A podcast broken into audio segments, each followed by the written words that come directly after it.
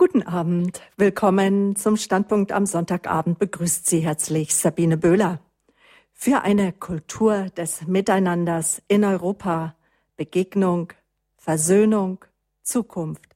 Dafür steht die Initiative Miteinander in Europa, die Ende Juni zum großen Kongress nach München einlädt. 300 christliche Gemeinschaften und Verbände setzen ein Zeichen der Hoffnung. Angesichts der Trennung der Kirchen, politischer Differenzen und der Flüchtlingskrise sagen Christen aus verschiedenen Konfessionen Ja zur Einheit und treten ein für eine Kultur des Miteinanders. Mit dabei wird der Heilige Vater Papst Franziskus mit einer Videobotschaft sein. Außerdem zahlreiche Kardinäle, etwa 30 Bischöfe und viele Hauptverantwortliche der Gemeinschaften und Verbände beziehungsweise Vertreter aller christlichen Kirchen. Mit zum Leitungskomitee von Miteinander für Europa gehören Schwester Vernita Weiß und Gerhard Pross. Sie sind heute Abend meine Gäste und sie sagen, Einheit ist möglich was Sie in 15 Jahren miteinander der christlichen Gemeinschaften und Bewegungen erlebt haben, wie Sie sich gemeinsam in den Dienst an Frieden und Einheit stellen, über das, was das Netzwerk miteinander für Europa ausmacht und natürlich auch über den Kongress in zwei Wochen beginnt er. Darüber spreche ich heute Abend mit meinen Gästen. Ich freue mich auf das Gespräch mit der Schönstädter Marienschwester Vernita Weiß. Guten Abend, Schwester Vernita. Herzliche Grüße nach Oberkirch. Guten Abend, Frau Böhler. Ja, und ich begrüße herzlich Gerhard Pross. Er ist Leiter verschiedenster christlicher Netzwerke und gehört zum internationalen Leitungskomitee von Miteinander für Europa. Herr Pross ist uns jetzt aus Esslingen, Schwaben zugeschaltet. Guten Abend, Herr Pross. Guten Abend, Frau Böhler. Ja, es ist üblich, liebe Zuhörer von Radio Horeb, dass ich meine Gäste vorstelle. Zuerst natürlich die Dame, Schwester Vernita Weiß. Sie ist seit 30 Jahren Schönstädter Marienschwester, hauptberuflich tätig für die Schönstadtbewegung in Deutschland.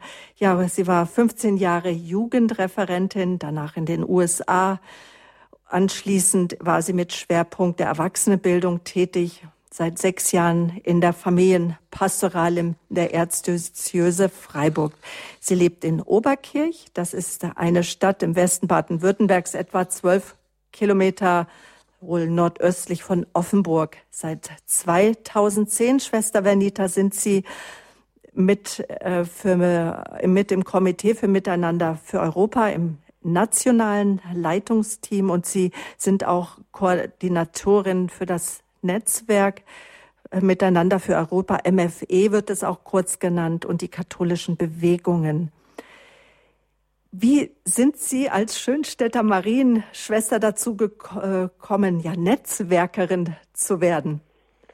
Ja, das liegt, würde ich fast sagen, in unserer Geburtsstunde, in der Geburtsstunde unserer Bewegung, der Schönstadtbewegung. Wir haben, wurden 1914 gegründet und der zentrale Vorgang war ein Bündnis. Das war ein Bündnis von unserem Gründer, Pater Josef Kentenich, mit den damaligen jungen Studenten und mit Maria in der kleinen Kapelle in Fallenda.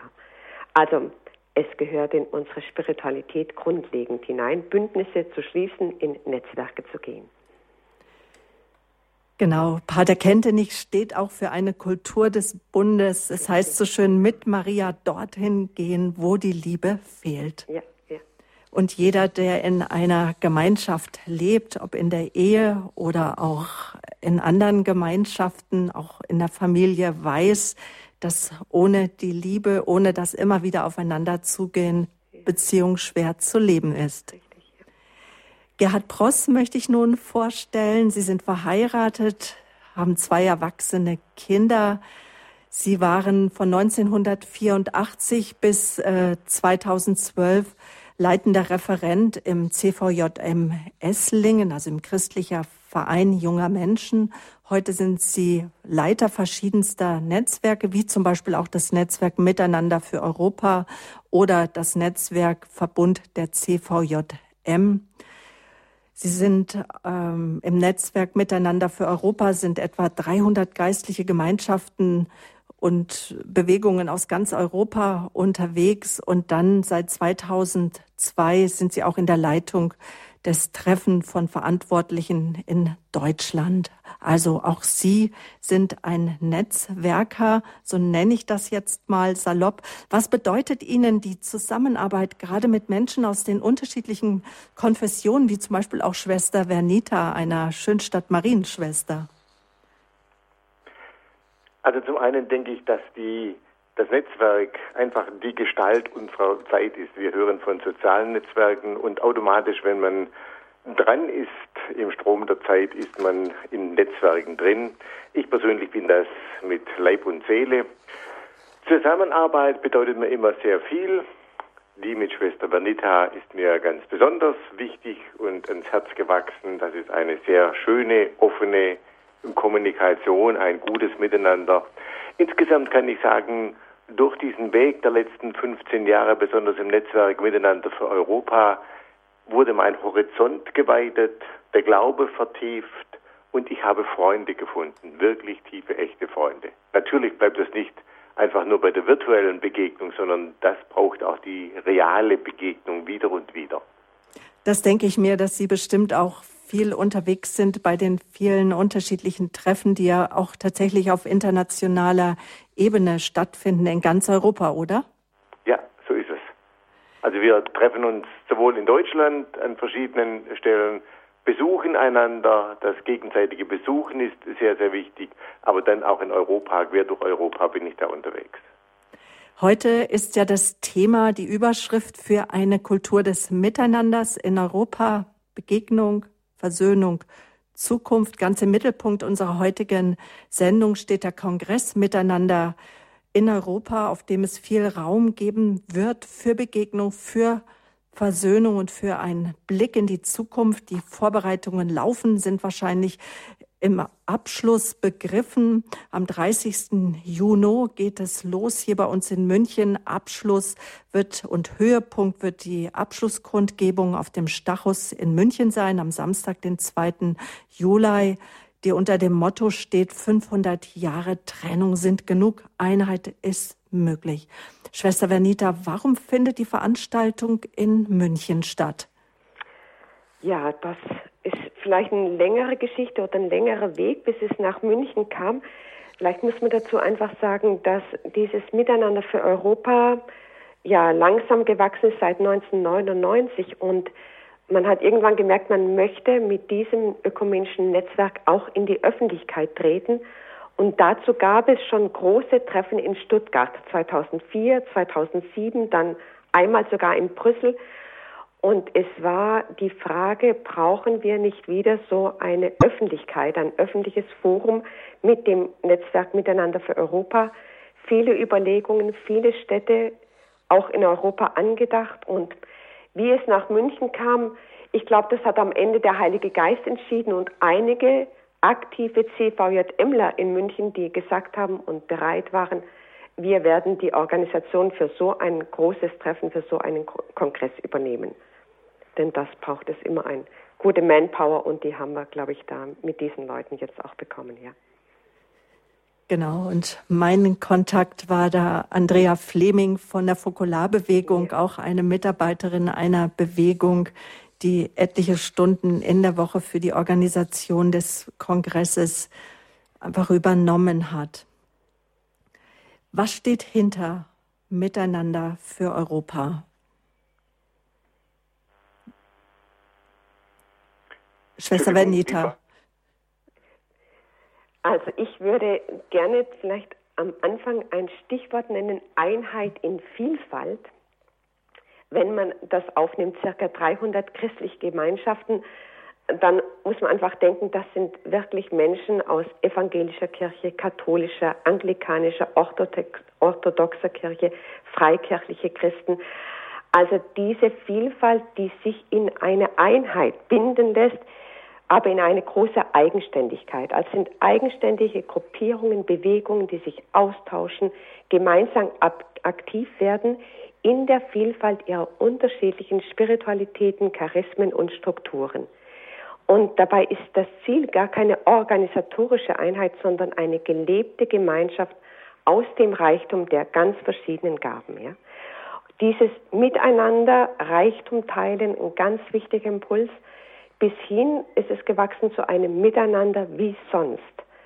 Und jetzt aktuell München, der Anlass, sicher gibt es viele Anlässe für München, aber ein großes Wort ist 500 Jahre Trennung sind genug.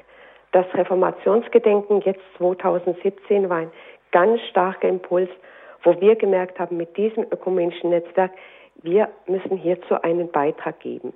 Also so die Grundrichtung und das Anliegen, ja. Und dann natürlich auch zunehmend die Fragen um ein geeintes Europa, konkret der gefürchtete Brexit jetzt. Also viele Anlässe, die dieses Europa uns gibt, dass wir sagen, es braucht ein Miteinander in und für Europa. Es war ganz auffallend, zum Beispiel hatten wir große Treffen von Leitenden im Miteinander für Europa und parallel dazu waren die Anschläge jeweils in Paris. Das waren für uns mhm. ganz deutliche Zeichen von oben. Gott will uns hier auch noch mal etwas sagen, ja. Der IS-Terror, die Angst in Europa, die wir spüren, Flüchtlingsstrom, die ganzen Krisen, ob Finanz- oder Wirtschaftskrise und wir nehmen zunehmend wahr auch eine starke Polarisierung und Radikalisierung.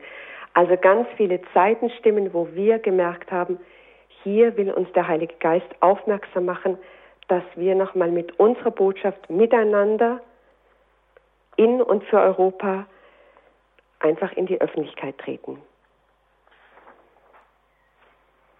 Herr Pross, Sie waren von Anfang an dabei, als sich 1999, so haben wir es eben gehört, schon Verantwortliche getroffen haben. Zum ersten Mal gab es ein großes Treffen 2001 mit etwa 600 Verantwortlichen von Gemeinschaften und Bewegungen, auch schon in München. Herr Pross, wie ist Miteinander für Europa entstanden? Wie hat es begonnen? Also da geht es jetzt so um einen äußeren Weg, den Sie gegangen sind. Ja, ich möchte Sie da gerne mit hineinnehmen in diesen Weg von Miteinander für Europa. Dieser Weg hat ja eine Vorgeschichte. Mhm. Wenn ich mal die evangelische Vorgeschichte nenne, dann gibt es innerhalb Deutschlands das sogenannte Treffen von Verantwortlichen. Da kommen einmal im Jahr ca. 150 Verantwortliche für drei, vier Tage zusammen, um miteinander zu hören, zu beten, was denn die Situation in unserem Land ist. Und auf der anderen Seite im katholischen Raum hat Papst Johannes Paul II an Pfingsten 98 die katholischen Bewegungen nach Rom eingeladen. Und dieses große Ereignis, das dort war, das hat durchaus Auswirkungen auf die Geburt, auf das Entstehen von Miteinander für Europa gehabt, denn sowohl die katholischen als auch wir evangelischen haben dorthin geschaut und gemerkt, hier beginnt etwas Neues. Gründungsdatum für Miteinander für Europa ist aber der 31. Oktober 99. Das ist der Tag, an dem die gemeinsame Erklärung zur Rechtfertigung in Augsburg unterzeichnet wurde. Zwischen der katholischen Kirche und dem Lutherischen Weltbund. Am Nachmittag nach der Unterzeichnung trafen sich in Ottmaring bei Augsburg verschiedene Vertreter aus geistlichen Gemeinschaften und Bewegungen. Zum einen äh, Chiara Lubich, die Gründerin der Fokularbewegung, Andrea Riccardi, der Gründer von Sant'Egidio, beide Rom und beide an der Stelle Weltbewegungen, haben sich mit ca. 50 mehr evangelischen Vertretern äh, aus Deutschland in Ottmaring getroffen. Und wir spürten an diesem Tag, es beginnt etwas Neues. Aber dieses Neue war noch nicht greifbar. Chiara Lubich hat damals den goldenen Satz gesagt, die Partitur wird im Himmel geschrieben. Und damit hat sie gleich etwas deutlich gemacht, wir haben keinen strategischen Plan, sondern wir versuchen hinzuhören, wie der Heilige Geist uns führt, uns leitet. Wir versuchen miteinander die Stimmen zu erkennen, welcher Schritt ist jetzt dran. Und damit der nächste Schritt deutlich wird, hatte ich Jara Lubich eingeladen zum nächsten Treffen von Verantwortlichen nach Deutschland. Und sie hat sich innerhalb eines Vierteljahres die Zeit genommen, ist zu uns gekommen. Sie ist gekommen auf evangelischer Seite ist Bischof Wilkens, Ulrich Wilkens, mit dazugekommen. Und diese beiden Referate, die haben uns bewegt. Bischof Wilkens hat uns eindrücklich vor Augen geführt, wie die Trennung der Christenheit vor knapp 500 Jahren den Unglauben hervorgerufen hat, die Säkularisierung gefördert hat und der Glaubwürdigkeit des Evangeliums geschadet. Nun, das wussten wir. Aber an diesem Tag waren wir alle betroffen. Wir haben gemerkt, hier sind wir im Herzen betroffen. Und die Trennung der Christenheit, die ist ein riesiger Schmerz. Wir haben unser Programm unterbrochen, das wir vorhatten, und sind zu einer Stunde der Stille und des Gebetes zusammengekommen. Und in diese Stunde der Stille hinein bittet ein katholischer Priester die anwesenden Evangelischen um Vergebung für alles, was die katholische Kirche ihnen in diesen 500 Jahren angetan hat. Es war, als ob mit dieser Bitte eine Schleuse des Himmels geöffnet würde. Wir haben Vergebung zugesprochen und unsererseits um Vergebung gebeten. Und Sie glauben nicht, was in dieser Stunde zu bekennen war, zu benennen. Ich habe weder davor noch danach eine so tief ergriffene Bußbewegung erlebt wie diese Stunde. Versöhnung war die tiefe Begründung von Miteinander für Europa. Und danach war es möglich, Schritte zu gehen, gemeinsame Schritte, Schritte nach vorn. Aber diese Stunde, ich sage es mal so, da haben wir etwas gespürt vom Schmerz des himmlischen Vaters über dem Zustand des Volkes Gottes, über dem Zustand der Braut Christi. Und das hat uns in Bewegung gesetzt. Eine nächste Station war dann München 2001 im Dezember. Wir waren zusammen wieder mit Chiara Ludwig und Bischof Wilkens. Das wäre jetzt eine extra Geschichte, die kann ich nicht ausführen, aber das war so spannend, wie in unterschiedlich theologischer Sprache dasselbe Inhalt rauskam. Wilkens hat vom Gekreuzigten gesprochen, Chiara Ludwig von verlassenen Christus am Kreuz. Und wir spürten danach, jetzt ist ein nächster Schritt dran und wir haben spontan ein Bündnis der gegenseitigen Liebe geschlossen. Dieses Bündnis der Liebe, das erneuern wir seitdem immer wieder bei unseren Treffen. Und ich muss sagen, wenn ich das jetzt mal so persönlich sage, dieses Bündnis, das hat mich wieder und wieder im Miteinander gehalten, wenn die Gegensätze und Unterschiede denn auch einmal ganz heftig wurden. Denn wir ebnen ja nicht ein, sondern wir möchten versöhnt sein mit der Haltung des anderen. Und so sind wir unseren Weg weitergegangen und hatten 2004 und 2007 in Stuttgart sehr, sehr große Kongresse und dann diese Großveranstaltungen in der Hans-Martin-Schleier-Halle mit ca. 10.000 Leuten jeweils. Aber dieser Weg war das Entscheidende hin nach Stuttgart. Wir hatten den Kongress 2004 in Stuttgart überschrieben mit dem Titel Reichtum entdecken. Und damit meinten wir nicht den finanziellen, sondern den spirituellen Reichtum. Und dieser Titel war geradezu genial, weil wir uns auf den Weg gemacht haben, einander zu besuchen, einander kennenzulernen, gemeinsam den Kongress vorzubereiten, immer drei, vier, fünf Gemeinschaften miteinander. Wir haben uns besucht und das war so unterschiedlich, mit dieser, mit dieser Überschrift eine Gemeinschaft zu besuchen. So manche, jetzt nenne ich mal mehr, mehr den evangelikalen Bereich, aus dem ich selber komme, die hatten durchaus Berührungsängste. Naja, das ist vielleicht noch höflich umschrieben mit manchen katholischen Gruppierungen. Und jetzt fahren wir hin nach Schönstadt. Jetzt fahren wir hin zu anderen Gruppen und tauchen ein in diese geistige Welt, in jene Spiritualität. Und jetzt nicht mit dem Fokus, wo habe ich meine Mühe, wo muss ich mich abgrenzen, sondern in der tiefen Überzeugung, jede dieser Gemeinschaften ist aus einem Impuls des Heiligen Geistes entstanden. Wenn das so ist, dann ist jede Gemeinschaft aus dem Heiligen Geist geboren und trägt etwas Göttliches in sich. Also was ist das Charisma dieser Gemeinschaft? Und das zu suchen, was ist die Gnadengabe? Und wir wurden reich beschenkt. Aber Sie ahnen sicherlich, was da zusammengekommen ist oder was da aufeinander gestoßen ist.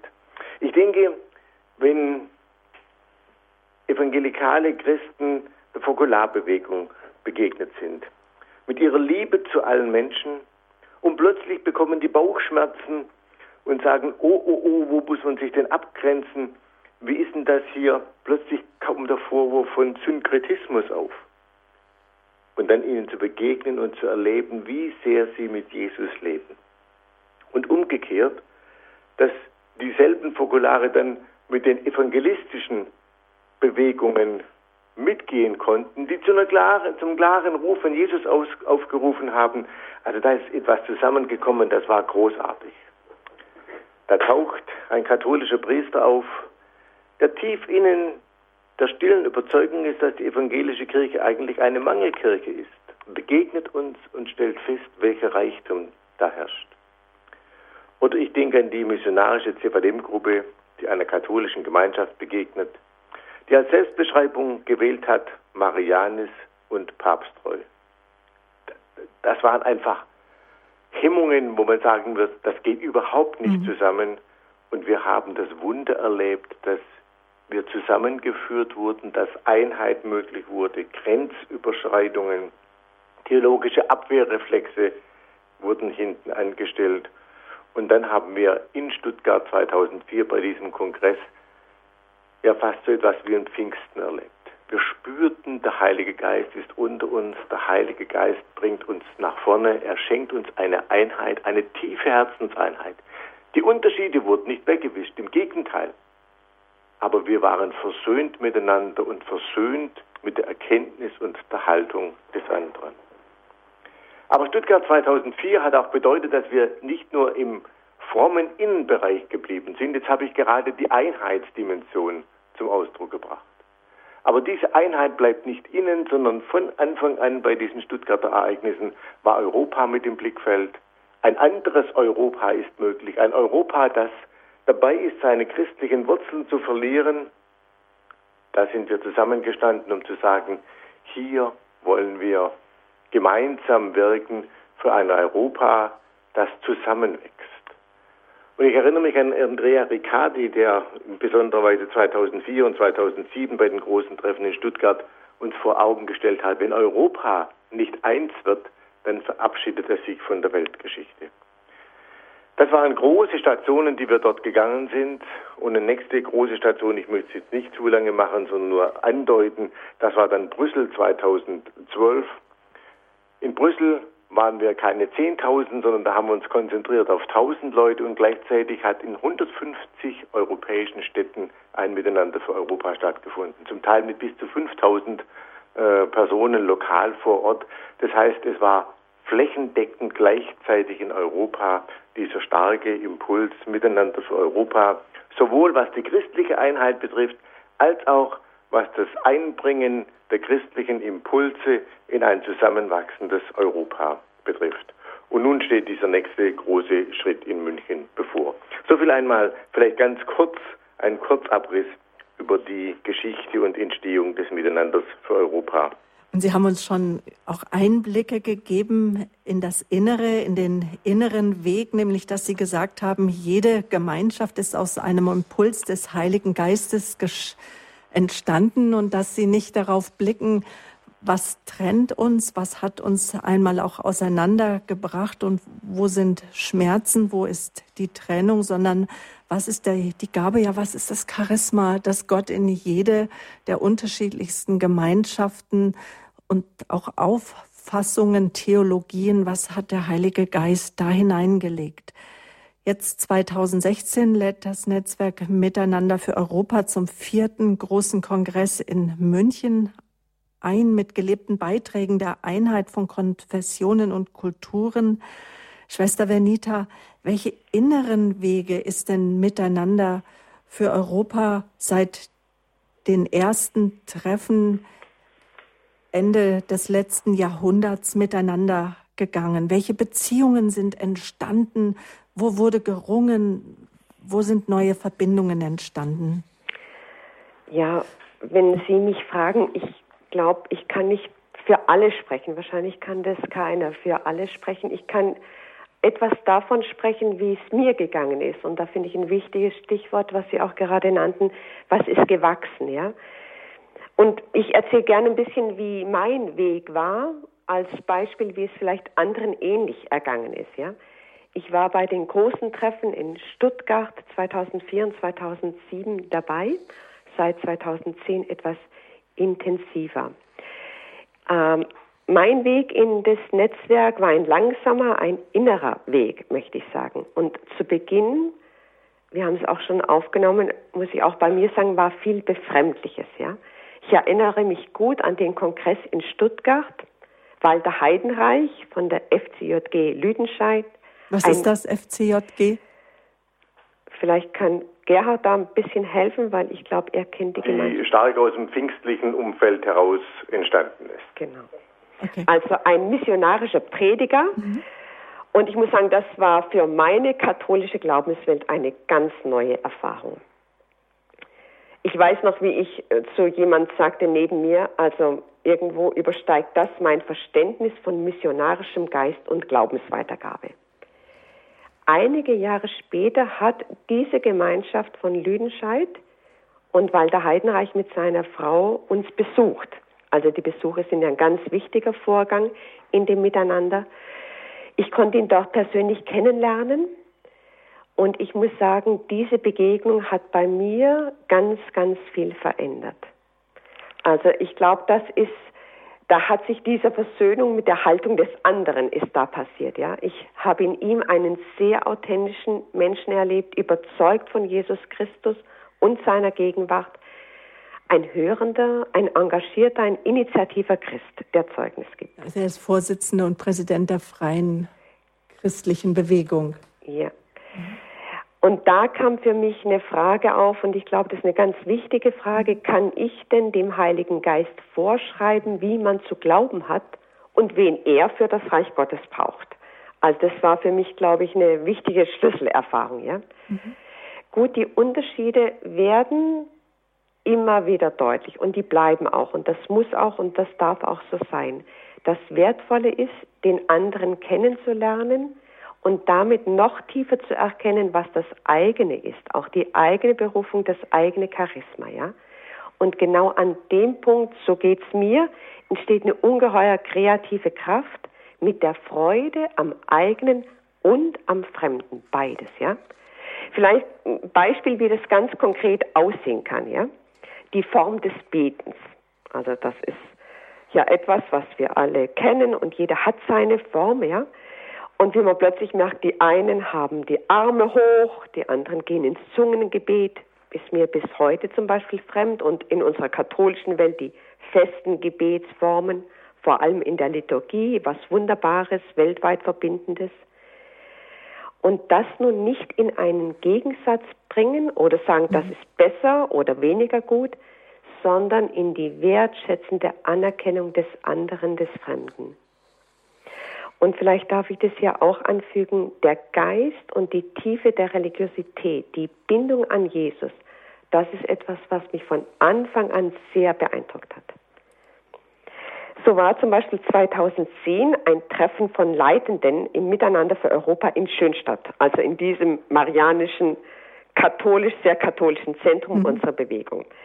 Wir haben eine große Kirche, eine Dreifaltigkeitskirche. Das ist neben der Gnadenkapelle der wichtigste Ort und dort sollte ein Lobpreisgottesdienst stattfinden.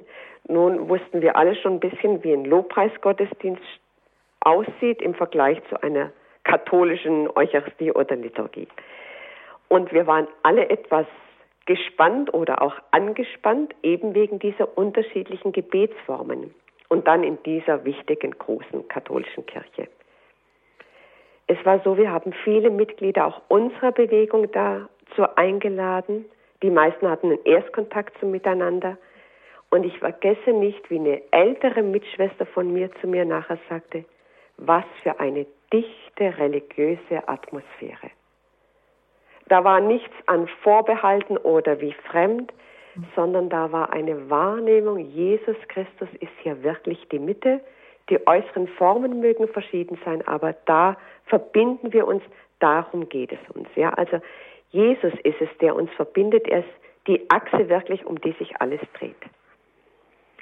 Spannend in solchen Vorgängen wie in anderen Vergleichen, wenn man immer wieder auf Fremdes trifft, ist ja auch ein ganz aktuelles Thema jetzt für uns alle, ja.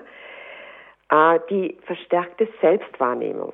Was für uns, den Einzelnen, selbstverständlich ist, wie man der Fisch im Wasser lebt, wird plötzlich angefragt von außen, ja. Für uns in unserer Bewegung ist Maria eine wichtige Rolle, ja. Wir sind die mit Maria. In unseren Häusern hängt überall das Gnadenbild, Fotos vom Gründer, vom Papst. Und in der Begegnung mit den anderen wird man plötzlich hinterfragt. Das heißt, man muss das eigene neu reflektieren und ich muss sagen, den größten Gewinn dadurch hat man selbst. Ja? Aber es braucht eine intensive Auseinandersetzung, Gespräche, auch theologischer Art und ich möchte es nochmal wiederholen, die Besuche. Diese sich persönlich begegnen und kennenlernen. Das ist ein ganz, ganz großer Schatz. Aber insgesamt muss man einfach sagen, das Miteinander für Europa ist was sehr Zentriertes in Jesus Christus. Also er ist wirklich die Mitte und in die Mitte führt alles und aus der Mitte heraus geht es in die Weite. Also je näher wir bei Jesus sind, am Rad, in der Mitte des Rades sind, umso weiter offener werden wir für alles, was zu Jesus dazugehört, ohne dabei das eigene zu verlieren. Da ist, glaube ich, immer für mich jedenfalls ein ganz wichtiger Ansatzpunkt in unserer Spiritualität, in der Bundesspiritualität, dass Maria so ein Mensch ist, ein Exponent des Menschen, der immer wieder tief mit Jesus verbindet und zu Jesus führt, ja. Und das ist für unsere Bewegung natürlich ein ganz, ganz großes Geschenk, weil wir da in unser Eigenstes hineinkommen und zugleich mit ganz vielen in einer Verbindung sind, ja. Dieses Marianisch nennen wir das wie Maria, diese Haltung des Geöffnetseins für den anderen, für den Heiligen Geist. Ich glaube, das hat mir den Weg ins Miteinander für Europa bereitet und auch bestätigt. Ja, vielleicht darf ich einfach sagen, so was gewachsen ist, wenn ich das zusammenfassen würde. Ich glaube, da steht für mich dieses Wort Herzerweiterung. Es gibt so ein Lied, das heißt, zieh den Kreis nicht zu klein, ja es ist einfach eine tolle Erfahrung zu erleben, wie viele engagierte Christen es gibt in Europa und nicht umgekehrt, wie wenige und wie laue. Also das zu entdecken, den Reichtum zu entdecken, wie wir gerade gehört haben. Und ich muss sagen, ich bin ungeheuer dankbar für viele wertschätzende Begegnungen, neue Beziehungsnetze, Knotenpunkte, die sich inzwischen über ganz Europa spannen. Für eine Kultur des Miteinanders in Europa Begegnung, Versöhnung, Zukunft. Ich bin im Gespräch mit Schwester Vernita Weiß. Sie ist Schönstädter Marienschwester und Gerhard Pross. Er ist Leiter verschiedenster christlicher Netzwerke, evangelisch, evangelikal angesiedelt. Und beide gehören zum Leitungskomitee für Miteinander für Europa. Miteinander für Europa, das ist der Name eines Kongresses, der jetzt Ende Juni in den Juli hinein in München stattfinden wird. Aber Miteinander für Europa ist auch ein europaweites Netzwerk von 300 Gemeinschaften und Bewegungen unterschiedlichster Kulturen, unterschiedlichster Sprachen. Und wie wir schon gehört haben, durch dieses Miteinander entsteht eine Kultur der Gegenseitigkeit, eine Kultur der Liebe, wie wir sie heute mehr denn je brauchen hier in Europa. Und Vater, wir beten in Einheit. Das ist jetzt der Titel des Liedes von Christoph Stang, das ich jetzt für die erste Musik gewählt habe. Hören wir hinein in das Lied und dann spreche ich weiter mit meinen Gästen hier im Standpunkt bei Radio Horeb.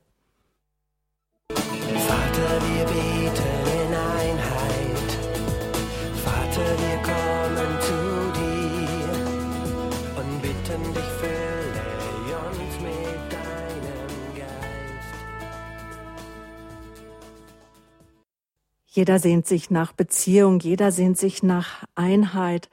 Auch Verantwortliche der verschiedensten christlichen Bewegungen, verschiedenster Kulturen, verschiedensten Kirchen hatten diese Sehnsucht nach Einheit. Denn alle sind wir getauft auf den Namen Jesu Christi und er hat zu uns gesagt, Liebt einander so, wie ich euch geliebt habe. Ja, geht hinaus in die Welt, verbreitet das Evangelium, gebt das Wort Gottes weiter. Und Papst Benedikt wirkt, äh, würdigte die ökumenische Initiative Miteinander für Europa als eine glückliche ökumenische Institution. Können Sie das unterstreichen, Herr Pross? Das kann ich absolut unterstreichen. Ich würde es nicht unbedingt Institution nennen, aber ein ökumenisches Ereignis, eine ökumenische Bewegung, eine Realität der Einheit des Leibes Christi. Wir erleben, dass Einheit heute schon möglich ist. Und Sie haben uns ja selber eben schon beide erzählt, Schwester Vernita Weiß ist unser Gast, die Schönstädter Marienschwester und Gerhard Pross. Er gehört zum, beide gehören zum Leitungskomitee von Miteinander in Europa, das im Laufe der Jahre eine Kultur des Miteinanders gewachsen ist. Und auch Angela Merkel, unsere Bundeskanzlerin, lobte die Arbeit der Initiative. Sie geben mit ihrer Bewegung auch der Einheit Europas ein Gesicht und bauen mit ihrem Netzwerk Brücken zwischen verschiedenen Völkern und Kulturen. Und so wünscht sie, dass ihre, dass diese christliche Botschaft viele Menschen erreicht. Also Angela Merkel spricht von Brücken zwischen verschiedenen Völkern und so eine Brücke braucht ja viele verschiedene Bausteine und Elemente. Ja, aus welchen Bausteinen oder auch Schlüsseln besteht denn das Miteinander für Europa, Herr Pross? Ich hatte eben ausgeführt, wie wir auf dem Weg zu dem ersten großen Kongress 2004 unter der Überschrift Reichtum entdecken und teilen äh, wirklich den geistigen Reichtum entdeckt haben. Wir hatten uns auf den Weg gemacht und dann kam es bei diesem Kongress selber zur Herzenserweiterung, zur Herzensverbindung, zum riesigen Geschenk der Einheit, dass wir gespürt haben, hier ist überall das, was vorbereitet wurde, hinaus etwas entstanden, das uns der Heilige Geist in eine Einheit geführt hat. Für 2007 bei dem nächsten großen Kongress haben wir diese Einheit reflektiert. Bruder Franziskus zum Beispiel von der Jesusbruderschaft in Gnadental hat dort ein hervorragendes Referat gehalten und deutlich gemacht, dass die Einheit und die Verschiedenheit gleich ursprünglich sind. Und dass es beides braucht, Einheit und Verschiedenheit und wie diese Dinge dann zusammengehen. Aus der Fülle von Erfahrungen auf diesem Weg, auf der Fülle von Erkenntnissen haben wir 2010 für den, für den Ökumenischen Kirchentag in München eine Veranstaltung gemacht und haben das dort auf fünf Schlüssel konzentriert. Wir haben das so umschrieben, fünf Schlüssel, Schlüssel, die uns geholfen haben zur Einheit. Und der erste Schlüssel ist der Zentralschlüssel Jesus in der Mitte. Schwester Vanita hat vorhin das schon sehr deutlich gemacht, auch ein Bild des Rades mit den Speichen Jesus in der Mitte. Chiara Lubich, die Gründerin der Fokularbewegung, hat wieder und wieder diesen Zentralsatz ihrer Bewegung in unser Gespräch eingebracht, Jesus in der Mitte. Und da konnten wir von der evangelischen Seite absolut mit. Da spürten wir, wenn diese Mitte gegeben ist, wenn dieses Fundament gegeben ist, dann können wir fröhlich nach vorne gehen. Friedrich Aschoff, der damalige Leiter der geistlichen Gemeindeerneuerung, äh, evangelischerseits in Deutschland, der hat es immer wieder so gesagt, das ist wie beim Fotografieren, wenn man den Punkt in der Mitte scharf stellt und die Ränder können dann verschwimmen, das ist nicht so entscheidend. Wenn Jesus in der Mitte klar ist, dann ist die Einheit gegeben und können wir die nächsten Schritte gehen. Also Jesus in der Mitte. Das ist so dieser erste Pflock, der da ist. Das Stichwort Versöhnung war das zweite und das hatte ich ja von unserer Geschichte her erklärt, dass es so begonnen hat, dass wir versöhnt wurden miteinander. Und dann auch versöhnt mit der Haltung, mit der Überzeugung, mit der Form und Spiritualität der anderen Gemeinschaft, der anderen Konfessionen. Jesus in der Mitte, Versöhnung und dann das Wort Gottes. Uns war wichtig, dass das Wort Gottes in der Mitte steht. So gibt es eigentlich keines unserer Treffen, das nicht ohne ein Wort Gottes ist dass wir mit dem Wort Gottes beginnen. Das Wort Gottes als die gemeinsame Basis. Und wir waren sehr froh, für die Evangelischen war das eine Grundüberzeugung, dass wir katholischen Gemeinschaften, katholischen Bewegungen begegnet sind, für die das Wort Gottes eine ganz zentrale Bedeutung hatte. Der vierte Schritt war das Bündnis der gegenseitigen Liebe. Ich habe es vorhin geschichtlich erklärt. 2001 ist das spontan entstanden. Aber dieses Bündnis der Liebe, das hat uns gehalten, das hat uns getragen, auch dort, wo wir ab und zu mal wieder erschrocken sind, befremdet wurden. Schwester Vanita hat vorhin gesagt, als wir bei der Vorbereitung in Schönstadt waren, das war für viele Evangelische schon herausfordernd, wenn in jedem Zimmer, in jedem Zimmer ein Marienbild und eins vom Papst hängt. und sie dann dort schlafen müssen. Also da haben manche dann schon ein bisschen die Luft angehalten. Und dann kommt es wieder darauf an, wie wir versöhnt sind mit der Haltung des anderen, wie wir im Bündnis der Liebe bleiben und merken, letztlich ist es die Liebe, die unser Bündnis ausmacht. Jetzt habe ich vier Punkte genannt für vier Schlüssel. Jesus in der Mitte, Versöhnung, das Wort Gottes, das Bündnis der Liebe. Und der fünfte Schlüssel, das war eine Fülle von Haltungen. Wir gemerkt haben, unsere Haltungen verändern sich. Die Sicht, wie ich an den anderen herangehe, wird völlig anders. Ich schaue vom anderen her auf die Geschichte und nicht nur von meinen Überzeugungen, nicht von meinen Ängsten, nicht von meinen Prägungen. Für mich persönlich wurde diese Haltungsveränderung ganz, ganz gravierend. Ich habe entdeckt, was ich alles für, darf ich es mal salopp sagen, Tretminen in mir hatte. Mhm. Die, die wusste ich überhaupt nicht. Ich wusste nicht, welche Abwehrreflexe ich manchen Konfessionen, Gemeinschaften gegenüber hatte. Erst in der Begegnung ist mir dies deutlich geworden. Und deshalb brauchte es eine veränderte Haltung. Aber das wird jetzt Schwester Vanita weiter entfalten. Ja, diese Brücken, ich, vielleicht sind es die Pfeiler, die Haltungen, die eine Kultur braucht. Und ich würde gerne die erste nennen, wir als eine Haltung im Miteinander für Europa. Wir suchen das, was verbindet, nicht das, was trennt. Also das Gemeinsame mehr lieben als das Trennende. Wir haben 2012 einen europäischen Familienkongress veranstaltet das war so eine der ersten Initiativen aus den sieben Jahren. Wir werden sicher noch darauf zu sprechen kommen. Es waren ungefähr 25 Gemeinschaften und Bewegungen aus dem Miteinander für Europa beteiligt. Und die große Freude und auch der Fortschritt, muss ich sagen, war, dass wir ein gemeinsames Anliegen haben, eine ge gegenseitige Stärkung in dem Ja zu Ehe und Familie. Und für alle Beteiligten welch eine Freude und eine Überraschung, wie viele denken so dasselbe wie wir, das heißt, wie viele wollen Ehe und Familie in dieser Gesellschaft stärken. Es ging so weit in dem Kongress, dass wir sogar eine Botschaft, eine Rottenburger Botschaft gemeinsam formulieren konnten und da unsere gemeinsamen Anliegen zur Ehe und Familie zum Ausdruck bringen. Also ein großes Erstaunen, wie viel Gleichgesinnte man treffen kann, wenn man sich nur begegnet, wenn man sich austauscht. Wir suchen, was verbindet, nicht was trennt.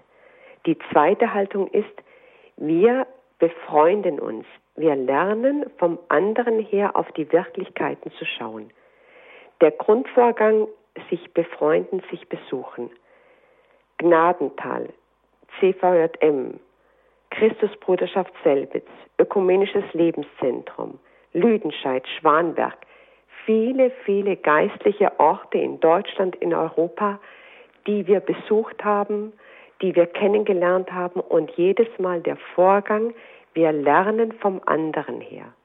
Wir schauen nochmal anders auf die Wirklichkeiten, wir begegnen unseren Freunden.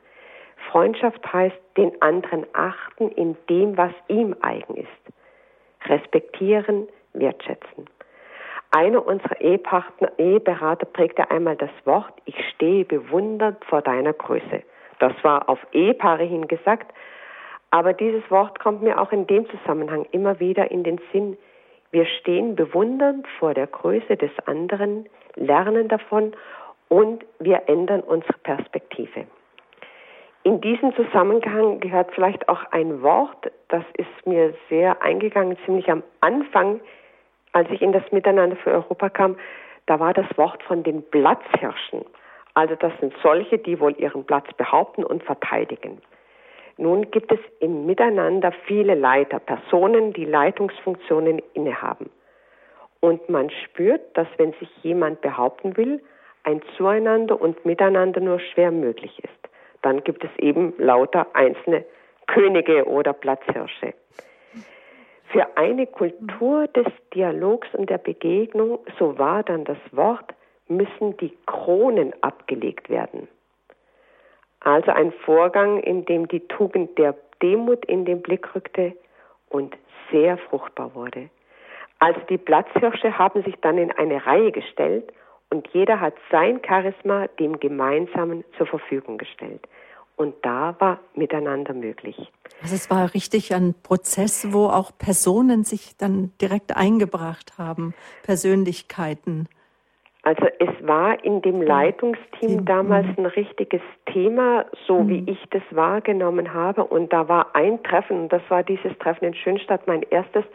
Und da wurde das quasi an einer Abendveranstaltung demonstriert. Also es war so ein, ein kleines Spiel, wo das demonstriert wurde, was das mhm. heißt. Und man hat gemerkt, in dem Kreis der Anwesenden, da wurde etwas ins Bild, ins Wort ja. gebracht, was sie als einen inneren Prozess durchgemacht haben in dem Miteinander, ja. Und das ist eine, das ist eine Haltung, ja, dass man sich befreundet und lernt, vom anderen her auf die Wirklichkeiten zu schauen. Also dieses die Kronen ablegen, kann man auch dazu sagen, ja. Also wir suchen, was verbindet, wir befreunden uns, und eine ganz wesentliche Haltung ist, ich würde die übernatürlich bezeichnen, diese hörende und fragende Haltung, ja.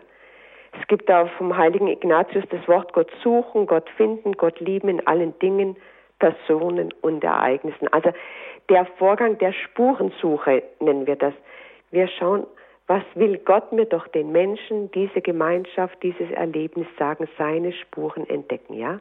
Hören, was der Geist Gottes den Gemeinden sagt, heißt es in der Offenbarung. Ja? Wir haben das Wort schon vorher vom Gerhard Pross gehört, ein Wort von Chiara Lobig, das gehört so zum Wortschatz im Miteinander.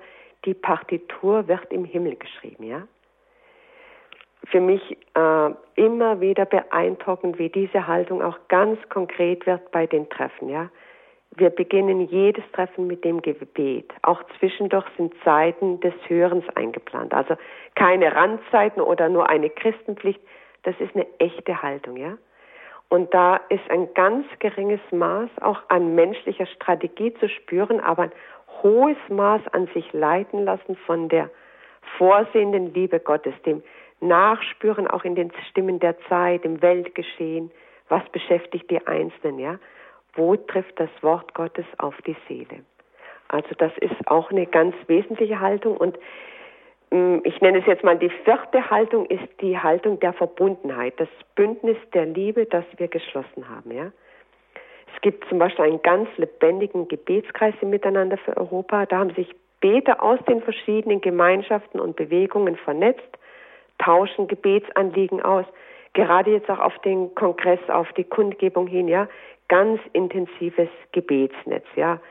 Es gibt auch eine Novene jetzt im, in der Vorbereitung auf diesen Kongress. Also das Gebetsnetz über Europa.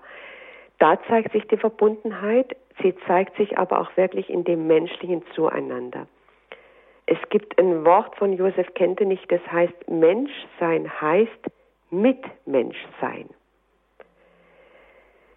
Ich kann ein kleines Beispiel von einem evangelischen Freikirchler, wir haben vor zwei, drei Wochen war das telefoniert. Er wirkt auch mit bei dem Kongress und er erzählte mir, ja, wir hatten jetzt ein Leitertreffen wieder und da haben ein paar dann angefangen, über die katholischen Geschwister zu reden und zu schimpfen und was sie nicht verstehen. Mhm. mhm. Und dann sagte er, und dann habe ich gesagt, und ich lasse über meine katholischen Geschwister nichts kommen. Ich kenne ganz viele und ich habe sie ganz anders erlebt. Also ich muss sagen, das hat mich total berührt, äh, wie ein evangelischer freikirchlicher Christ sich für seine katholischen Geschwister engagiert und einsetzt. Ja, da wurde für mich das Wort nochmal deutlich. Menschsein heißt Mitmenschsein, also auch die ganz menschliche Ebene, die hier zum Tragen kommt. Ja. Also bei aller Verschiedenheit verbindet uns wirklich eine echte Freundschaft miteinander. Ja? Wir sprechen auch gerne von der Ökumene des Lebens und der Ökumene der Herzen. Ja? Und ich glaube einfach, dieses Europa braucht eine Seele des Miteinanders oder vielleicht sind wir auch wirklich diese Seele Europas, die diese Verbundenheit hat, Brückenfunktion, Fähigkeit zum Dialog, zur Zusammenarbeit. Ja? Doch dennoch erlauben Sie mir die Frage, wie ja. gehen Sie mit dem Trennenden um? Also eines der größten, schmerzhaftesten Themen ist ja, ja, dass es nicht möglich ist, dass wir gemeinsam Kommunion, gemeinsam ja. Abendmahl feiern. Ja. Das ist auch im Miteinander immer wieder ein Thema, mhm. aber wir sagen, solange unsere Kirchenleitungen da keine Einigung finden, werden wir auch in diesem Bereich nichts unternehmen. Wir bestärken die Ökumene des Lebens. Also wir zeigen durch unser Miteinander, dass Ökumene geht. Und wir wachsen dahin, wo wir glauben, wo uns der Heilige Geist hinführen wird in diesem Punkt. Und Aber das sind jetzt nicht die primären mhm. Themen. Also es geht bei uns nicht um die Ökumene der Theologie, sondern wirklich eine Ökumene des Lebens. Ja? Und es sind ja viele verschiedene Themen, die verbinden. Eins haben Sie schon herausgestellt, nämlich das Ja zu Ehe und Familie. Yeah. Herr Prost, bevor wir jetzt gleich um 21 Uhr die Hörer von der Münchner UKW-Frequenz 92,4 verabschieden und auch die Hörer einladen, dass sie sich einbringen können mit Fragen und Anmerkungen. Noch ganz kurz an Sie die Frage, wie hat sich der Weg für des Miteinanders gezeigt bzw. ergeben? Also wir haben eben schon von Schwester Vernita gehört, es gab keinen strategischen Plan für das Miteinander. So ist es. Es gibt keinen Strate gab und gibt keinen strategischen Plan, sondern Stück für Stück waren wir im Hören, im Beten, im Fragen, wie sieht der nächste Schritt aus, wie sieht die Partitur im Himmel aus und welchen Takt davon können wir erkennen. Äh, das wurde dann Stück für Stück erkennbar und jetzt für diesen nächsten Schritt haben wir die Überschrift gewählt, 500 Jahre Trennung sind genug. Wir haben den Eindruck, dass unser nächster Schritt darin besteht, Boden zu bereiten für das Reformationsgedenken.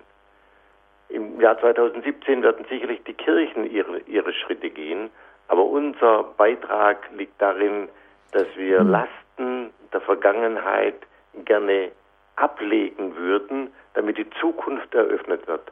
Und so sieht dann Kongress und Kundgebung entsprechend aus, dass der Blick nach vorne gerichtet wird. Aber das wäre jetzt das nächste Thema, wenn wir dazu kommen. Ich kann nur sagen, wir sind Stück für Stück am Hören, haben keinen strategischen Plan, sondern kommen zusammen als Verantwortliche und was aus dem heraus entsteht, das möchten wir dann mit Leben füllen.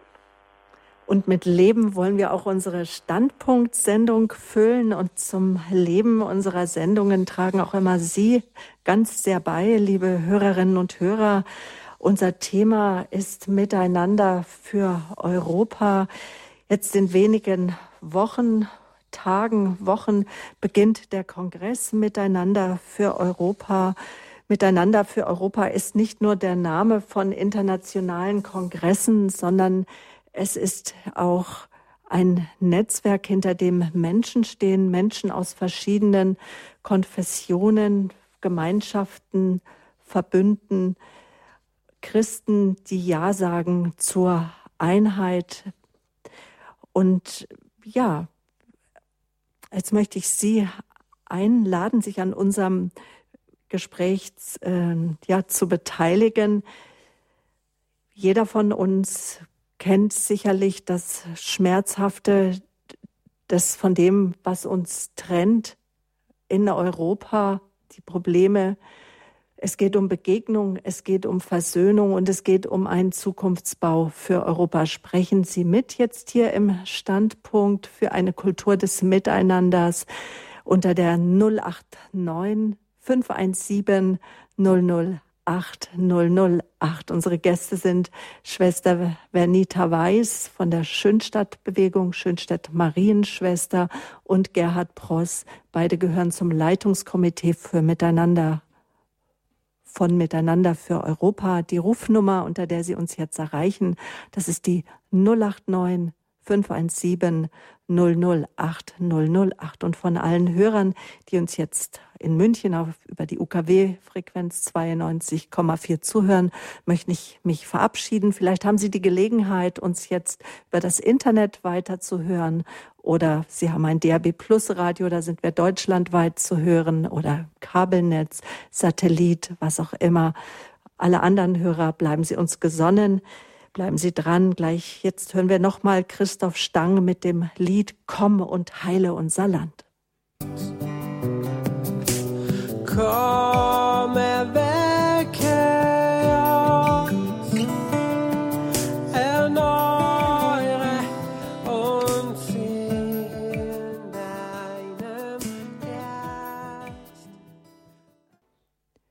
Miteinander für Europa möchte zum Ausdruck bringen, wie nötig es ist, dass wir in Europa zusammenstehen, zu riskieren, die ursprünglichen Wurzeln zu verlieren.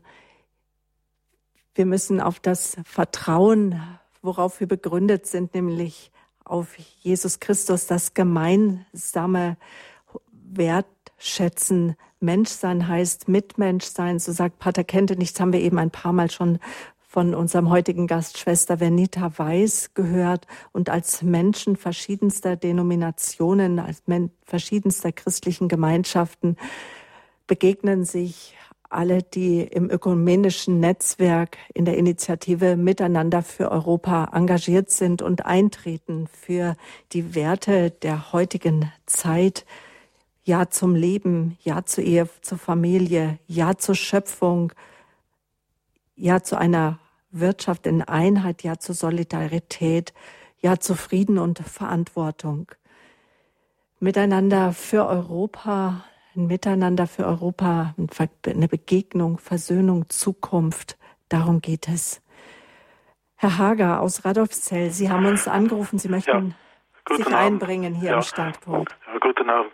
Ich äh, bin sehr daran interessiert, auch dass es also eine solche Gemeinschaft verschiedener Denominationen gibt innerhalb der christlichen Kirchen. Ich bin auch Mitglied unserer ACK hier in Radolfzell, also der Arbeitsgemeinschaft christlicher Kirchen. Jetzt hätte ich aber doch die Frage, äh, gehören zu Ihnen dann auch oder haben Sie auch evangelikale Christen eingeladen, also Pfingstler und so? Das hätte mich interessiert. Mhm. Ich bin im vergangenen Jahr erschrocken. Ich kenne da einen Schweizer, der recht gute Bibelstunden macht, aber wissen Sie, wenn der Mann, der einer solchen evangelikalen Richtung angehört, wenn der uns Katholiken vorwirft, wir würden Götzendienst betreiben, dann äh, hört bei mir was auf. Nicht? Das ist ganz klar. Das ist also unerträglich, so etwas. Mhm. Und deswegen hätte ich also schon gerne gewusst, wie Sie zu diesen Pfingstlern oder zu diesen ja. evangelikalen Kreisen stehen. Genau, diese Frage geben wir doch gleich an Gerhard Pross weiter, weil Sie vertreten eher den freikirchlich auch pfingstlichen Bereich der ja. Mitglieder der Gemeinschaft Miteinander für Europa. Dank für diese Frage. Die führt uns so ziemlich in das Zentrum dessen, was wir am Anfang erlebt haben, nämlich Versöhnung. Dass wir plötzlich mit der Haltung des anderen versöhnt sein konnten und dass die alten Vorurteile nicht mehr gelten müssen. Gerade im evangelikalen Raum in Deutschland habe ich unwahrscheinlich viel Veränderung wahrgenommen. Das heißt, wir haben erlebt, dass durch die Versöhnungsarbeit Barrieren abgebaut wurden und gleichzeitig Brücken gebaut. Wir haben versucht, einander zu verstehen. Das heißt, wenn ich jetzt dieses Bild nehme, das Sie hatten, dass ein typisch Evangelikaler aus seiner Ecke herauskommt und mit den Augen der katholischen Geschwister versucht, sie zu verstehen, was denn die inneren Prozesse sind. Und plötzlich bekommt er ein ganz neues Bild und staunt über den Reichtum. Das muss nicht seine Form werden, er darf ja bei seiner Form bleiben. Aber er staunt über den Reichtum und sieht, wie sehr das aus Jesus und dem Evangelium herausgespeist ist. Aber genau dieser Prozess hat stattgefunden. Ich kann nur sagen, in Deutschland wurde eine ganz, ganz große Breite im evangelikalen Bereich gewonnen, die inzwischen eine Liebe, ein Miteinander, eine Offenheit haben und die noch vor zehn Jahren gesagt haben, einzelne katholische Christen hervorragend, aber mit der katholischen Kirche arbeite ich nicht zusammen. Das hat sich völlig verändert. Hier haben wir bahnbrechendes durch Miteinander für Europa erlebt. Herr Hager, ist damit so Ihre Anmerkung und auch Frage beantwortet? Nur noch sagen, also ich, äh, dieser Mann, den ich im vergangenen Jahr gehört habe, ein Roger Liebe aus, aus der Schweiz, da habe ich also nicht den Eindruck, dass da bei ihm eine Veränderung stattgefunden hat. Äh, also das äh, meine, da mögen natürlich auch verschiedene Richtungen da sein, nicht? Aber äh, da bin ich also jetzt nicht so ganz überzeugt davon, dass da also eine wirkliche Änderung äh, oder ein Zugehen auf die katholische Kirche zu sehen ist. Was ich da also von ihm gehört habe, er spricht zwar von Toleranz, die man mhm. üben soll, aber, aber am, vielleicht muss man da einfach auch, äh, Herr, ähm, Herr Pross, differenzieren zwischen einzelnen Persönlichkeiten und das Miteinander von Verantwortlichen von verschiedensten ja. Gruppierungen. Und es natürlich. Gibt, mhm. Es gibt natürlich äh, nach wie vor äh, hier unterschiedliche Positionen. Aber ich habe etwas davon erzählt gerade, wie großflächig sich Haltungen verändert haben. Und zwar hinüber und herüber. Wirklich Haltungen verändert. Das bleibt trotzdem, dass es da und dort Leute gibt, äh, die mit einer scharfen Abwehr reagieren. Sie glauben nicht, dass ich selber auch entsprechend dann äh, entsprechende Briefe bekommen habe. Unmöglich, äh, wie wir hier die Hand reichen können, was wir gehen. Ja, diese Haltungen gibt es nach wie vor und trotzdem habe ich den Eindruck, der, im Großen wurde etwas total verändert. Ja, dann bedanke ich mich jetzt ganz herzlich für ja. Ihren Anruf, Herr Hager aus Radolfzell. Alles ja. Gute für ja, Sie. Danke Gottes schön. Segen. Ja, auf Wiederhören. Jetzt haben wir jetzt so viel vom Kongress gesprochen, miteinander für Europa. Wir wollen jetzt auch ganz konkret werden, was Sie für den Kongress geplant haben, welche Veranstaltungen, welche Gäste erwartet werden und möchten natürlich damit auch noch viele Hörer auch ermutigen, den Kongress zu besuchen, auch äh, zum großen, zur großen Kundgebung auch zu uns nach München zu kommen, auf den Karlsplatz, auf zum Stachus. Ja, womit beginnen wir denn jetzt? Herr Pross, der Gerne. Vielleicht darf ich eben noch einen Tag. Satz zu dem sagen, was Herr Hager ja, äh, betroffen gemacht hat. Ja, ja. Ich kann nur sagen, ich verstehe das und möchte mich entschuldigen für solche Haltungen. Mhm. Und genau dort, wo wir uns entschuldigen, da wir um, um Vergebung bitten, kann diese neue Haltung der Versöhnung äh, und des versöhnten Miteinanders wachsen. Wenn wir an den Kongress in München mhm. denken, dann wird der erste Tag unter einem Rückblick stehen äh, darf ich mal so nennen, ein Staunen, wie der Heilige Geist uns genommen hat und nach vorne geführt und was dadurch entstanden ist. Und das Zweite, über diesem Weg leuchtet ein Bild der zukünftigen Kirche auf. Ich erinnere mich noch sehr gut, wie nach dem großen Kongress 2004 ein katholischer Priester von der Vogelarbewegung mir gesagt hat, dort in Stuttgart, da habe ich die Umrisse der zukünftigen Kirche gesehen. Und das hat mich nicht losgelassen. Deshalb werden wir versuchen, in München etwas von diesem zukünftigen Bild der Kirche zu zeichnen. Und wir freuen uns sehr, dass Kardinal Marx mit dabei sein wird, Landesbischof Bedford Strom wird mit dabei sein. Und aus ganz verschiedenen Gemeinschaften versuchen wir, dieses Bild miteinander zu zeichnen. Vielleicht mag das mal genügen, das Bild der zukünftigen Kirche, der stark auf Kommunio, stark auf Gemeinschaft, viel stärker auf Netzwerk als auf Hierarchie angelegt sein wird, auf Freundschaft, mhm. auf Dienen, und, auf Orte der Hoffnung. Ja, und wer ist eingeladen zum Kongress zu diesen ersten Tagen? Eingeladen zu diesem Kongress sind vor allem die Mitglieder der Gemeinschaften und Bewegungen, aber darüber hinaus sind wir offen für alle Christen. Sie können sich über das Internet äh, bei www miteinander-wie-sonst.org anmelden. Also das heißt, das ist offen für jeden. Sie können dazukommen.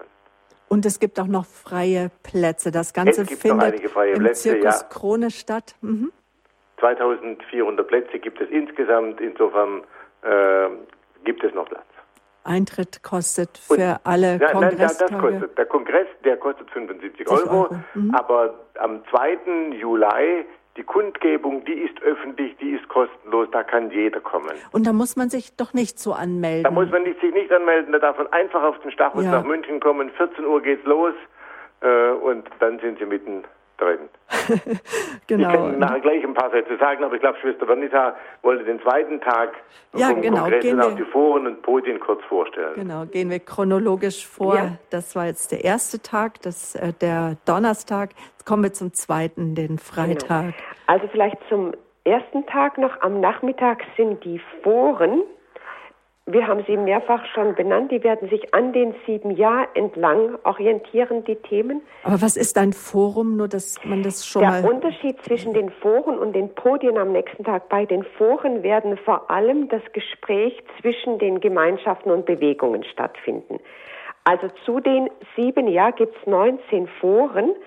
Und da geht es, da werden weniger jetzt prominente Persönlichkeiten aufs Podium kommen, sondern da geht es mehr um den Erfahrungsaustausch zu diesen sieben Jahren in verschiedenen Formulierungen dann der Foren.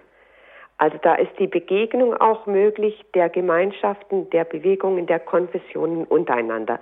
Das ist ganz wichtig. Auch von anderen Kongressen hat man das gelernt, dass man am Vormittag im großen Plenum ist viel hört und hier am Nachmittag ist der Möglichkeit, sich auszutauschen, voneinander zu hören, voneinander zu lernen und es, wie gesagt, an den sieben Jahren entlang. Also das ist für den Donnerstagnachmittag. Am Donnerstagabend werden wir einen, wir sind im Zirkus Kronebau und es ist auch an diesem Abend wird ein großer Zirkusabend stattfinden, manegefrei, mit Künstlern aus den Gemeinschaften und Bewegungen in Europa. Also das soll einfach auch das Element, das frohe Element noch mehr zum Tragen kommen, die Freude aneinander und ja, der Austausch sicher auch. Am zweiten Tag, am Freitag dann, das ist der 1. Juli, da fragen wir viel stärker noch, welche gesellschaftlichen Herausforderungen begegnen uns in Europa heute und welche Antworten entdecken wir im Glauben und welchen Beitrag können wir auch für eine gute Zukunft geben. Also da geht es stärker um die Sendung, um das Apostolat als christliche Gemeinschaften und Bewegungen und auch um eine Öffnung zur Gesellschaft hin. Also man merkt, da baut sich auch der Kongress hin dann auf die Kundgebung zu.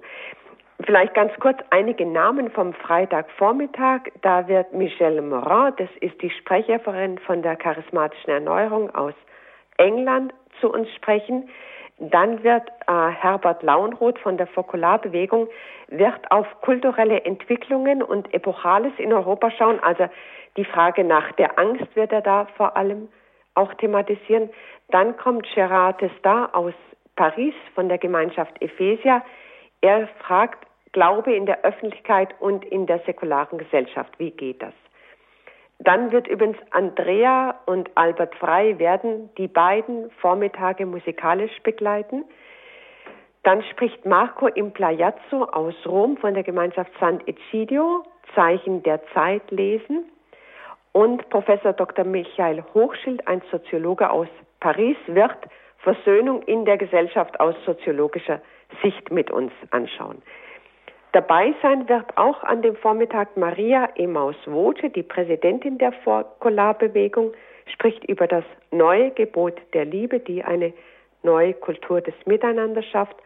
Und Pfarrer Thomas Römer, Leitender im CVM München, spricht über den Ruf zum Glauben wider die Angst. Und mhm, Herr Römer war auch schon Gast bei uns im Ah Talk ja, am dann Mittag. ist er schon Genau. auch bekannt, genau. Mhm.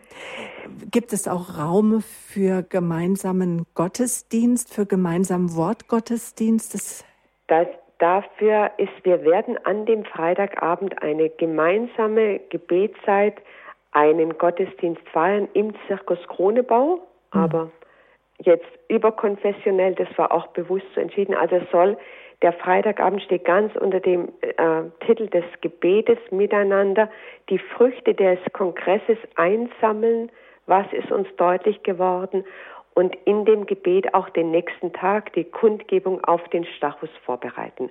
Also so haben wir zwei sehr unterschiedlich geprägte Abende. Und das war da das große Anliegen auch, dass das an dem Freitagabend nochmal ganz dicht wird auch und dass wir mit dieser Gebetsatmosphäre dann in den Samstag in die Kundgebung hineingehen.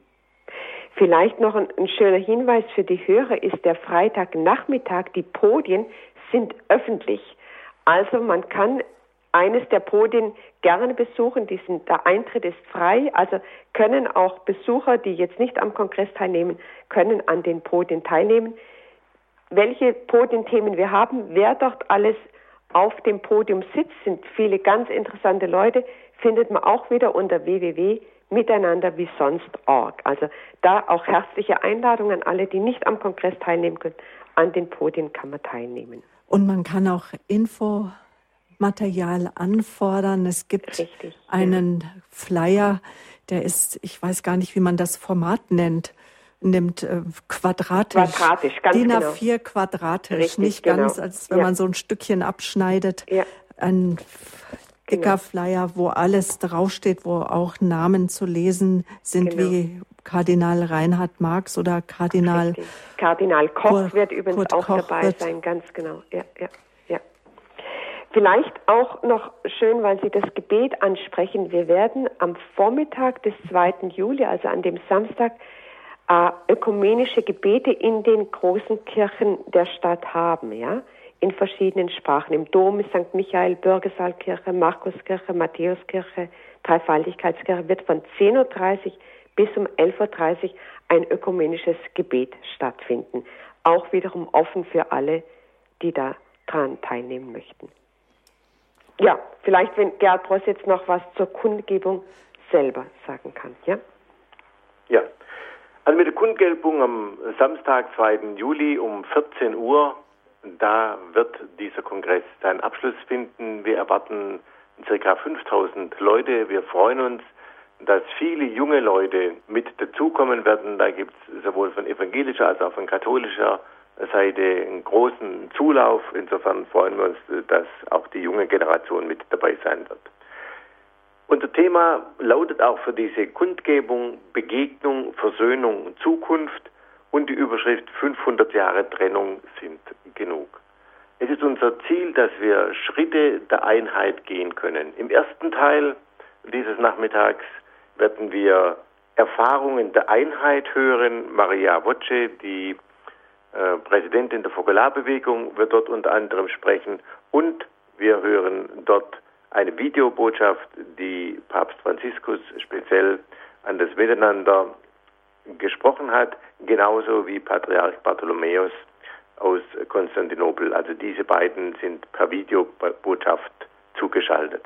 Im zweiten Teil, der steht über der Überschrift Versöhnung eröffnet Zukunft, 500 Jahre Trennung sind genug. Wir freuen uns, dass Kardinal Koch mit dabei sein wird, genauso wie Landesbischof Juli aus Stuttgart. Landesbischof Juli ist Vizepräsident des Lutherischen Weltbundes und Metropolit Seraphim mhm. von der rumänisch-orthodoxen Kirche Schritte der Versöhnung. Wir sind gespannt, welche Statements und welche Gesten und Schritte der Einheit und Versöhnung gegangen werden und hoffen und beten, dass wir hier wirklich Schritte nach vorne gehen. Professor Miroslav Wolf äh, wird eine Botschaft der Versöhnung halten. Er ist Kroate in Serbien aufgewachsen, in Deutschland promoviert, habilitiert und ist jetzt an einer Elite-Universität in den USA. Wirklich zum Thema Versöhnung der Fachmann und ich selber werde etwas beisteuern aus dem Miteinander für Europa. Im dritten Teil geht es um eine Kultur der Beziehungen, der Barmherzigkeit. Europa kommt noch stärker in den Blickpunkt, also auch das politische Geschehen. Andrea Riccardi, der Gründer von Sant'Egidio, wird dort hauptsächlich sprechen, aber auch Jeff Fountain, ein Mensch aus dem freikirchlichen Bereich, äh, oder Gerard Terstad aus äh, Frankreich, eine bunte Mischung, die deutlich macht, wir stehen für ein Miteinander in Europa ein. Bevor dann im vierten Teil die Zukunft in den Blick rückt, die Zukunft und dort werden Kardinal Marx und Landesbischof Bedford Strom zusammen mit Pater Heinrich von der Schönstadtbewegung diesen Schlussteil gestalten. Danach um 18 Uhr geht es in vielfältiger Weise weiter und der Abend ist ganz besonders der Jugend gewidmet. Das heißt, hier mhm. kommen jugendgemäße Beiträge. Das heißt, es wird weitergehen, aber auch ganz stark unter dem Aspekt des Feierns, der Freude, der Musik. Um 15 Uhr beziehungsweise um 14 Uhr beginnt die Kundgebung. Jetzt, um 14 Uhr. 14 Uhr ja. Genau, um 14 Uhr beginnt die Kundgebung. Einheit ist möglich. Das ist die Überschrift zu der ersten Stunde, könnte man sagen. Jetzt könnte ich mir vorstellen, dass auch viele Menschen kommen, die älter sind, die vielleicht nicht so lange stehen können? Gibt es dort Sitzplätze und wie haben Sie vorgesorgt, falls es regnet? Also Sitzplätze gibt es ein paar wenige am Rande. Nein, man muss sich selber ein Sitzkissen mitbringen oder irgendeine Sitzgelegenheit. Manche tragen ja sowas Mobiles mit sich herum. Das ist in der Tat herausfordernd, diese Zeit. Deshalb raten wir allen, bringt genügend Wasser mit, falls es mhm. warm wird, äh, einen Sonnenschutz oder auch dann Regenschutz, äh, wobei wir wirklich auf gutes Wetter hoffen und hoffen, dass wir da im Freien äh, eine, einen starken Nachmittag miteinander erleben. Sitzgelegenheit bitte jeder selber mit. Mhm. Und wird dann auch die Straße gesperrt? Ähm, wird der gesamte Stachus-Karlsplatz eingenommen von ja. Also der ganze gesamte Stachus äh, steht zur Verfügung, da gehen 5000 Leute drauf. Wenn das nicht reicht, dann werden wir noch schauen, äh, wie wir hinter dem Karlstor weitere Personen äh, haben, eventuell auch mit einer weiteren mhm. Leinwand. Das sind gerade so die Überlegungen. Die Überlegungen. Also die 5000, die müssen wir voll bekommen. Wir müssen auf jeden Fall demonstrieren, dass wir den Ruf gehört haben zu Miteinander für Europa. Wenn ich jetzt wir sage, möchte ich auch gerne alle ansprechen, die aus dem Raum München kommen, die auch bereit sind, von weiter her zu kommen. Besorgen Sie sich irgendwo einen Schlafplatz in München. Sicher, vielleicht haben Sie Freunde und kommen Sie zu dieser doch so wichtigen Kundgebung, diesem ja, dieser wichtigen Ort, der geschaffen wurde, der zur Begegnung, Versöhnung und wo Zukunft gebaut wird. Ich denke auch für die gesamte Weltkirche, für die Kirche, für die ganzen verschiedenen christlichen Kirchen auch weltweit. Also dass wirklich ein Strahl ausgeht aus München, aus Deutschland, aus Europa hinein in die Welt. Mir liegt doch noch die Frage auf den Lippen, wieso miteinander für Europa und nicht miteinander für die Welt? Denn brauchen wir nicht alle ein Miteinander, die gesamte Welt? Herr Protz? Also das Miteinander, was in München stattfinden wird, gerade unter dem Aspekt der Einheit der Christen, hat Auswirkungen auf die ganze Welt. Das ist gar keine Frage. Deshalb haben wir an der Stelle die Weltebene. Mit Kardinal Koch oder Bischof Juli haben wir Weltebene äh, auf, dem, auf dem Podium. Miteinander für Europa ist eine geschichtliche äh, Sache. Das heißt, das ist der erste Ausdruck, wie die Einheit der Christen dann auch konkret in unserem Lebensraum einen Ausdruck findet. Hat damals 2004 begonnen, äh, damals war Romano Prodi der Vorsitzende, äh, der Präsident äh, der Kommission. Und er hat gesagt, ich brauche euch Christen, wenn wir christliche Politik machen wollen. Wenn, wenn das Christentum in Europa mitgestaltet bekommen soll, dann braucht es den Ausdruck von Christen und deshalb haben wir uns zu diesem ersten großen Kongress, zu der ersten großen Sache in Stuttgart 2004 auf den Weg gemacht und seitdem hat es den Namen be äh, behalten, Miteinander für Europa. Wir hätten schon beinahe mal gesagt, ja, Miteinander für die ganze Welt ist nötig, aber im Moment müssen wir sagen, es braucht ein Miteinander für Europa. Nie war dieses Thema so wichtig wie jetzt. Also wenn ich jetzt vorhin stärker die christliche Einheit betont haben, müssen wir doch schauen, Europa droht im Moment an Egoismen und Nationalegoismen zu zerbrechen. Mhm. Nur wenn Europa zerbricht, zerbricht vieles an unserer Hoffnung. Dann wird sich Europa verabschieden von der Weltgeschichte. Und deshalb ist Europa wichtig, auch an der Stelle ein deutlicher Akzent, ein Miteinander in Europa und nicht ein Abgrenzen und ein Gegeneinander. Was würden Sie sagen aus Ihrer Sicht, Herr Pross? Wo müssen wir zusammenstehen? Wir müssen zusammenstehen für die Einheit der Christen. Und ich bin überzeugt, wenn da Tausende von Menschen stehen, die sagen, Einheit ist möglich, 500 Jahre Trennung sind genug, dass das Auswirkungen hat. Und ich bin auch überzeugt, dass dieser Tag, die Bischöfe sind da, die Bischöfe wollen Einheit, dass sie mit dem Volk Gottes zusammen Schritte nach vorne gehen und deshalb miteinander für die Einheit des Volkes Gottes und miteinander für ein Europa, gerade jetzt in dieser geschichtlichen Stunde, sollten wir unsere Stimme erheben und das müsste jede Mühe wert sein. Schwester Vanita, was sagen Sie, wo müssen wir zusammenstehen? Was will Gott von uns? Ich würde gerne eine Ermutigung aussprechen, eine Ermutigung mitzuwirken an einer Kultur des Bundes, dass wir miteinander eine Bündniskultur schaffen in Europa und für Europa, nicht gegeneinander, sondern miteinander eine Kultur des Bundes schaffen. Jetzt brauchen wir Menschen immer Konkretes. Wir möchten gerne wissen, wo kann ich auch in meiner Umgebung, in meiner Gemeinde, in meiner Gemeinschaft, ob ich jetzt katholisch bin, ob ich evangelisch bin, ob ich der Freikirche angehören. Uns hören auch, auch Orthodoxe mit Christen zu der verschiedensten orthodoxen Kirche. Wie kann es ganz konkret aussehen in meiner Gemeinde, in meinem Umfeld? Eine Kultur des Bundes zu leben. Hm? Wir haben in sehr vielen Städten Deutschlands und Europas kleinere Kreise von Miteinander für Europa.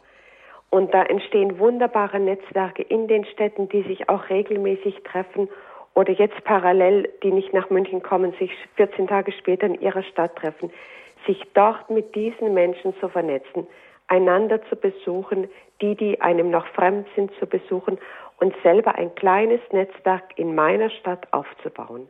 Ich glaube, da fängt dieses Miteinander für Europa an und da wird es auch sehr konkret, ja. Ja, bauen wir gemeinsam am Netzwerk, dessen oberster Kopf, der oberste Chef, so sage ich es mal salopp, Jesus Christus ist. Er ist die Mitte, er ist der, an den wir alle glauben, auf dessen Namen wir getauft sind. Dankeschön. Bis hierhin zum Abschluss wollen wir gleich noch das Wort Gottes sprechen lassen. Ich verabschiede mich schon von Ihnen, Schwester Vernita Weiß. Danke für Ihre Bereitschaft, auch im Netzwerk miteinander für Europa mitzuarbeiten, mitzutun, mitzubeten, mitzudenken und vor allen Dingen auch Ihre Zeit zu verschenken dafür. Dankeschön und für den Kongress alles Gute, Gottes reichen Segen. Danke, Frau Böhler. Bis zum Wiedersehen in München. Wir sehen uns, ich bin dabei. Meine Karte ist schon gesichert. Und für alle Hörerinnen und Hörer, die sagen, ja, ich möchte gerne dabei sein, ich möchte auch mehr wissen, Informationen bekommen Sie im Internet, wie immer, auf unserer Homepage www.horeb.org. Die Homepage von Miteinander für Europa hat den Namen miteinander-wie-sonst.org oder geben Sie in die Suchmaschine ein Miteinander für Europa. Da kommen, wir gehen ganz viele verschiedene Seiten auf. Zum Beispiel auch die Seite www.together, dann eine 4 europe.org-de. Es gibt viele Seiten, Informationen. Ich stelle auch noch mal die, die Adresse ins Internet, wo man Informationsmaterial anfordern kann. Es ist noch nicht zu spät, Freunde und Bekannte und in der Gemeinde auch ähm, Flyer und Programme auszulegen. Der Hörerservice gibt Ihnen auch gerne Auskunft. Den erreichen Sie wieder am Montag unter der bekannten Nummer 08328 921110 und diese Sendung kann heruntergeladen werden. Ich werde sie heute Abend noch ins Internet stellen auf www.horeb.org oder bestellen Sie sich auch eine CD, wenn Sie mögen. Mein Name ist Sabine Böhler. Ich verabschiede mich schon an dieser Stelle und gebe nochmal das Wort auch an Herrn Pross. Das letzte Gebet Jesu ist das Gebet um die Einheit, wie es uns in Johannes 17 überliefert ist. Wir erwarten und hoffen, dass auch durch diesen Prozess von Miteinander für Europa eine Wunde der Christenheit geschlossen wird, die Trennung der Kirchen. Jesus bittet in Johannes 17, ich bitte aber nicht allein für sie, sondern auch für die, die durch ihr Wort an mich glauben werden, damit sie alle eins seien wie du, Vater, in mir bist und ich in dir, so sollen auch sie in uns sein, damit die Welt glaube, dass du mich gesandt hast.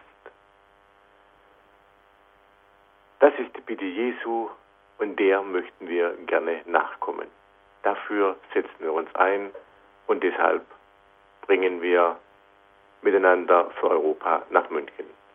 Auf Wiederhören, auch von meiner Seite. Ja, auf Wiederhören, Herr Pross. Und laden wir jetzt noch den Heiligen Geist ein, indem wir zum Abschluss unserer Standpunktsendung noch das Lied hören, das wir vielleicht jetzt auch in einer Haltung des Betens hören. Heiliger Geist, komm, wirke unter uns. Haben Sie noch einen guten Abend, eine gute Nacht, liebe Hörerinnen und Hörer von Radio Horeb.